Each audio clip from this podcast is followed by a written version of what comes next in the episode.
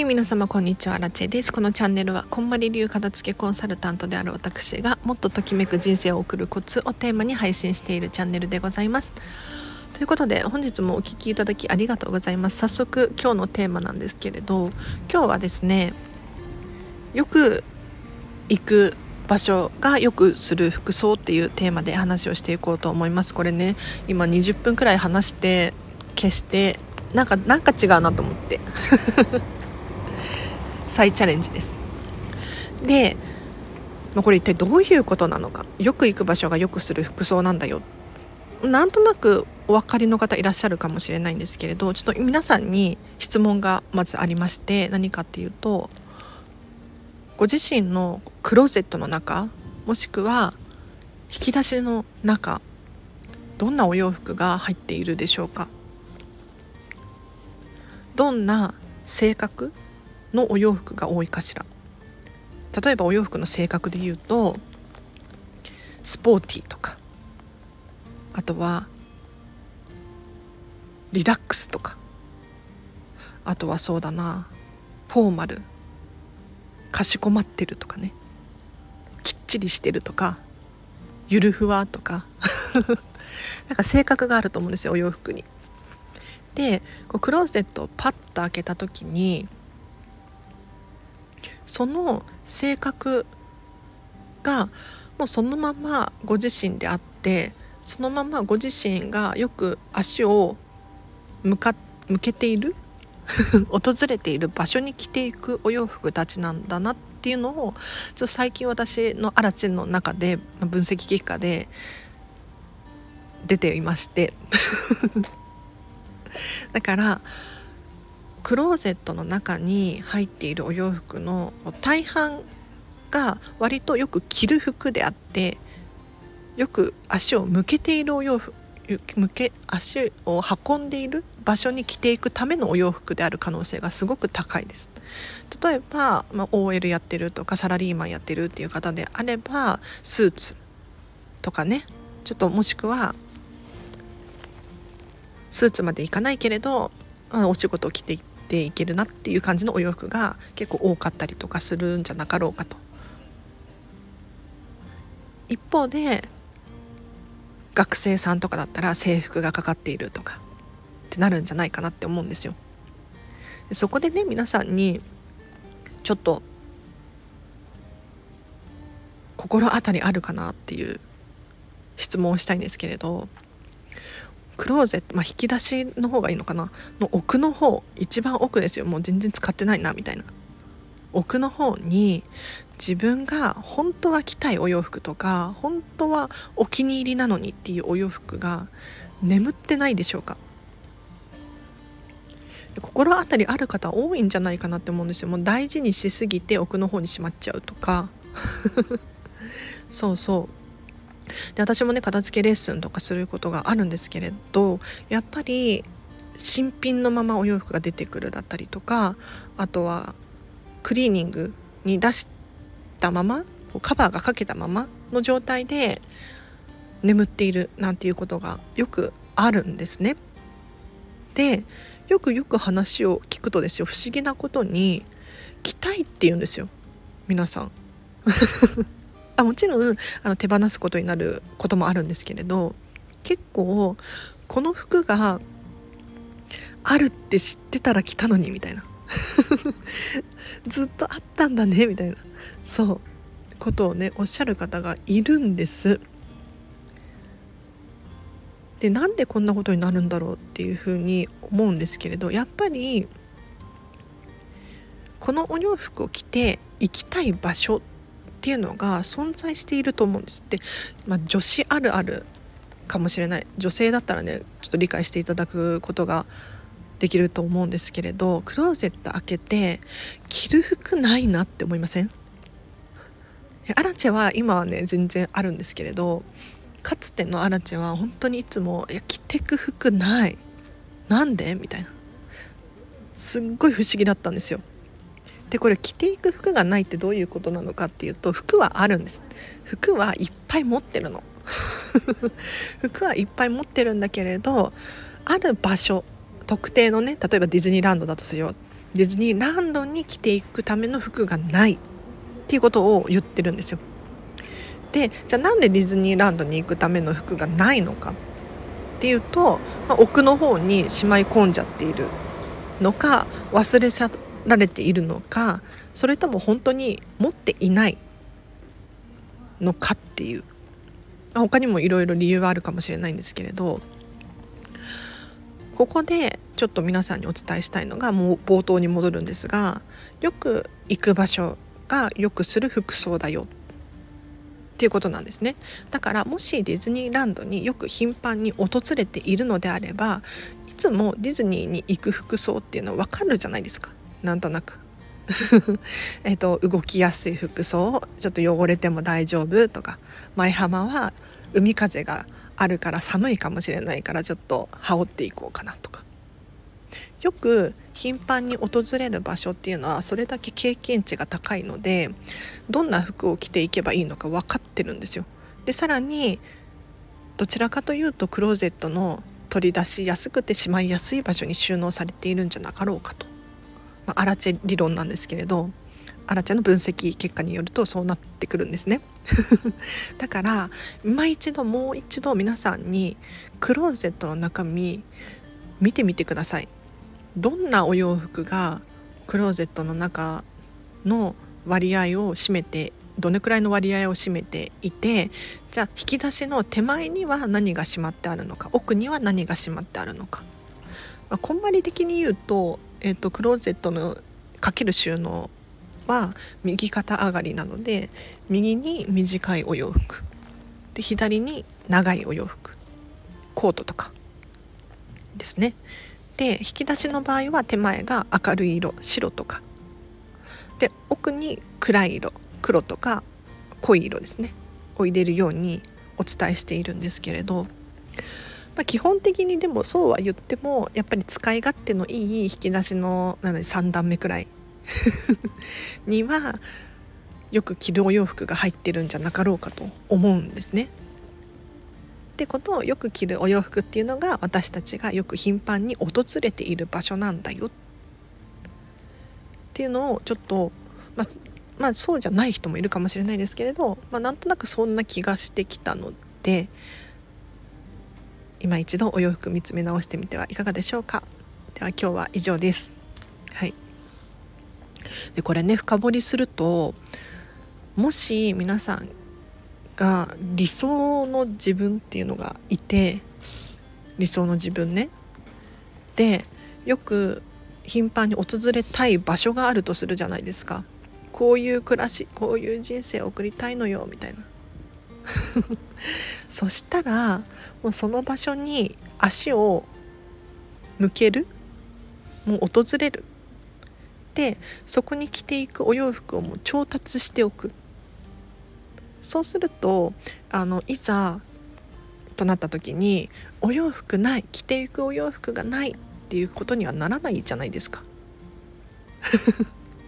だからもしなりたい自分がいるのであればもう逆算してこういう場所にいたいからこういうお洋服を買おうかな。もしくはこういうお洋服を手前の方に置いておけばいつでも準備万端だな。これねかつての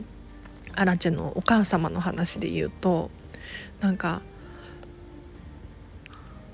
何だったかな着ていくお洋服ないわみたいなこと言ってたんですよ。銀座かなんかだったかな。いやまるに行くなんて着ていくお洋服どうしようみたいなね 今でも言ってるかもしれない着ていく服がないとか言って それってあの着ていく服がないまあ確かにその通りなんだけれど要するに頻繁に訪れてないんですよねきっと。うん。生き慣れていないっていうのかな。だからどんな服を着ていけばいいのかわからないってなっちゃうんですよ。うん。なので是非あのここからねどんどん想像を膨らませていただいてどんな自分になりたいのかなどんな場所に行きたいのかなどんな場所にいたいのかな、うん、もしくはあこんなお洋服いっぱい持ってる。あ私ここによく行くからこの服が多いんだ。っていう気づきになるかもしれないので是非参考にしてみてください。でなんでこの話をねしようと思ったのかっていうと実はウェブライターやってるんですよ。フェムパスさんっていうところであのお片付けって検索していただくとフェムパスフェムパスフェムパスはカタカナで出てくるかな FEMPASS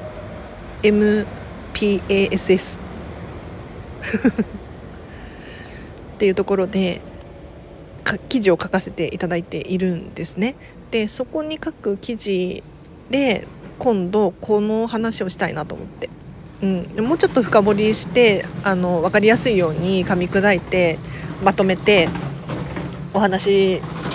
記事をね文章を書こうとは思ってるんですけれどなんとなく自分の頭の中でこうまとまってきたので皆さんに先にねご報告しようかなって思いました。あの記事出たらお伝えしますね。でもこれで相当先なんだよな。3個くらい先の記事なんだよな。4個くらい先の記事か。はい。楽しみにしていてください。でそうなんでこの気づきがあったのかっていうところなんですけれどアナチェは最近ディズニーシーに住みたくってディズニーシーによく行くようにしてるんですね。わざと足を運んでいるんですよ。でディズニーシーになんでこうわざと足を運んでいるのかっていうとあの空間？ディズニーシーのちょっと中世ヨーロッパみたいなあの雰囲気が大好きでああいう自分になりたいっていうアラチェの目標があるんですね。で、まあ、どうしたらいいんだろうっていうふうに思った時にあの頭の中であれこれ考えるんじゃなくって実際に足を運んだ方が早いなと思ってで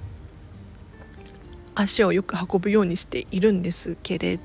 どそこで気づいたのはやっぱり頻繁に訪れれば訪れるほどそこに似合う服装っていうのが分かってくるんですよ、まあ、もちろんディズニーだからそのディズニーのキャラクターの T シャツを着たりとかもあるんだけれどそうじゃなくって本当にディズニーシーのあの雰囲気あるじゃないですか。あの雰囲気にやっぱり見合う自分になりたいからじゃあどういう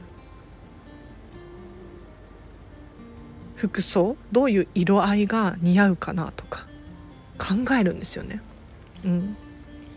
で最近のお気に入りはもうねだいぶワンパターン化してきちゃったんだけれどもうロングスカートに短めのトップスを合わせるみたいなそそれがね荒地的に本当に心地よくってでディズニーシーにいても違和感ないなって思っているんですよ。普通にあの住んでそうみたいな でそういう格好ばっかりしているとクローゼットの手前の方にそういう服がかかるようになってくるんですよ面白いことに。アラチェのクローゼットはその右肩上がりが難しくっていや奥の方に手が届かない完全に開かないタイプのクローゼットで左側が届かないんですよね奥が。で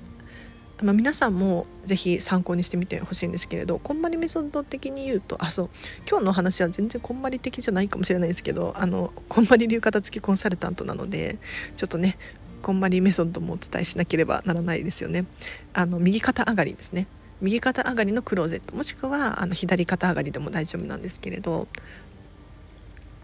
なんでアラチェがこう右肩上がりにしていないのかそうしてないんですよ。してないのかっていうと、まあ、ミニマリストだから物量が少ないのでそんなに気にす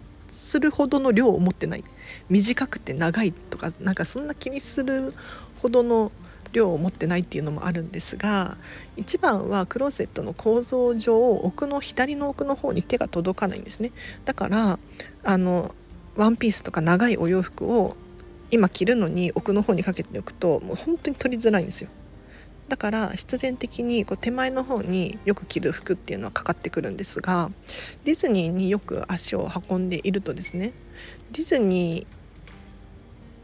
ーに行くためのお洋服っていうのが結構手前にあったりとかするんですよ。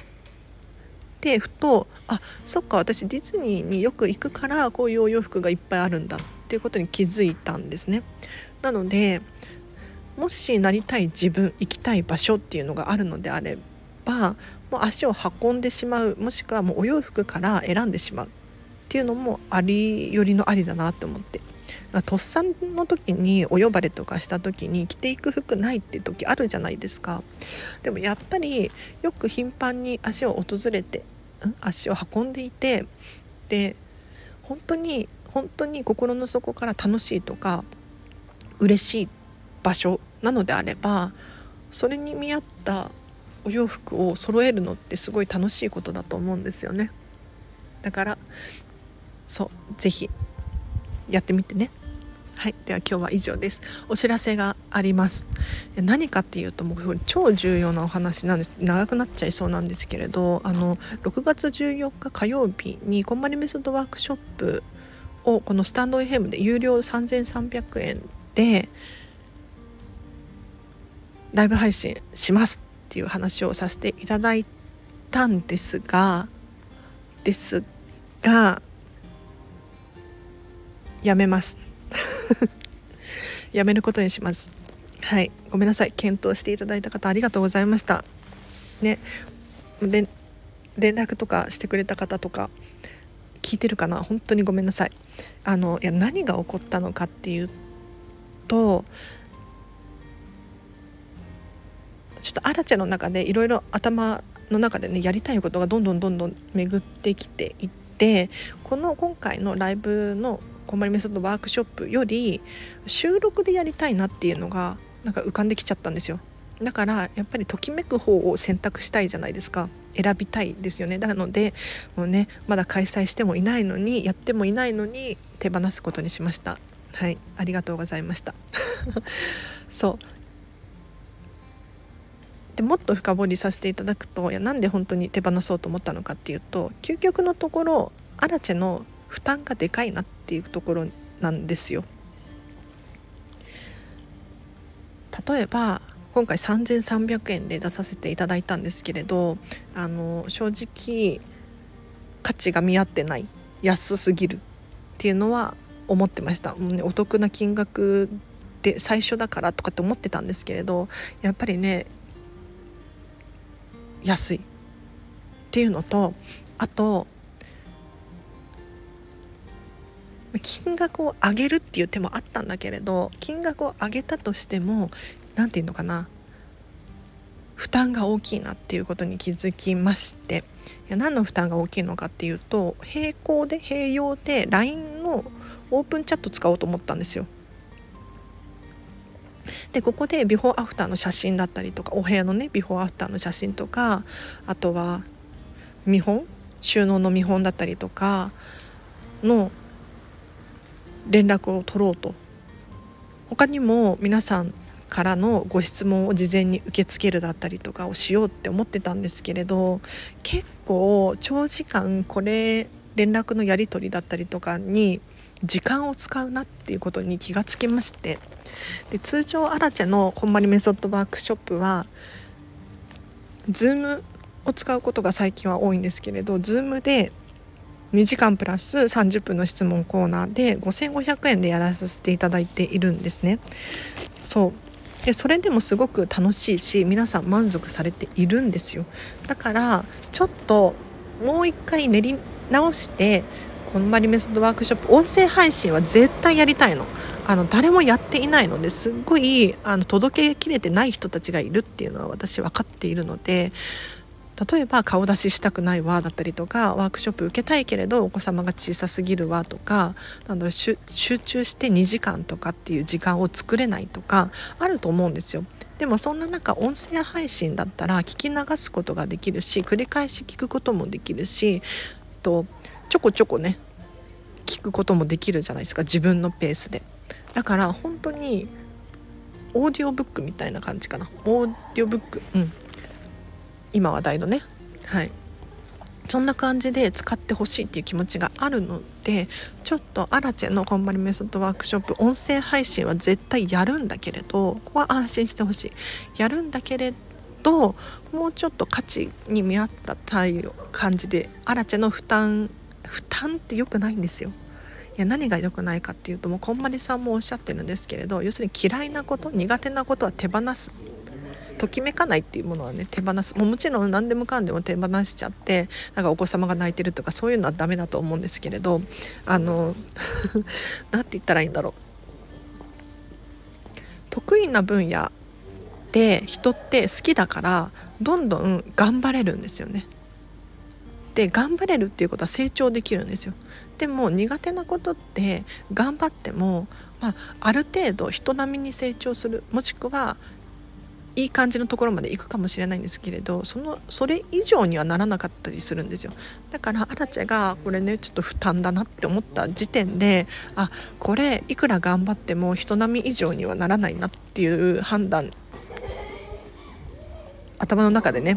考えに至ったので今回やめさせていただきます。すいませんなんかはいこれからこんまりメディアに連絡しなきゃいけないですね。なんか公式ホームページに載せてもらってるので。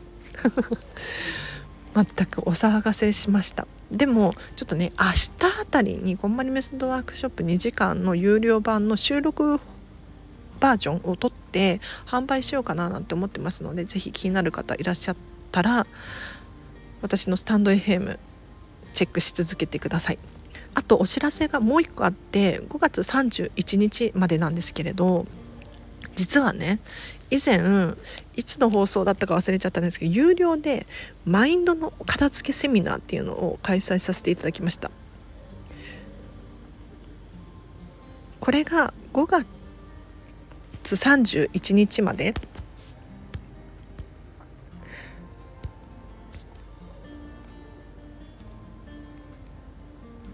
5月31日まで1600円なんですよ。で6月1日以降は2850円に値上げする予定になっております。ですでにね購入者様が数名いらっしゃって本当に励みになっております。ありがとうございます。ぜひねあの気になる方いらっしゃいました。マインド決断のお片付きですね。マインドって何かって言ったら精神。もう精神は本当に大事ですよ。もう心の気持ちのモヤモヤ？他にも決断力意思決定のお片付けの方法なんていうのを何時間だったかなこれ。1時間半だ。90分がっつり喋っているセミナーですのでぜひ皆様気になる方いらっしゃいましたら1600円はかなり安いのでアラチェの手元に入ってくる売り上げはしかも半分以下っていうねすごいあの頑張り損であともう本当に倍以上想定の5倍くらいは売らないともう本当にアラチェのやる気にならないのでぜひ 応援アラチェのことを応援したいなという人だったりとかもいらっしゃったらご購入いただくと嬉しく思います。では今日は以上です。皆様お聴きいただきありがとうございました。では明日もハピネスな一日を過ごしましょう。アラチェでした。バイバイ。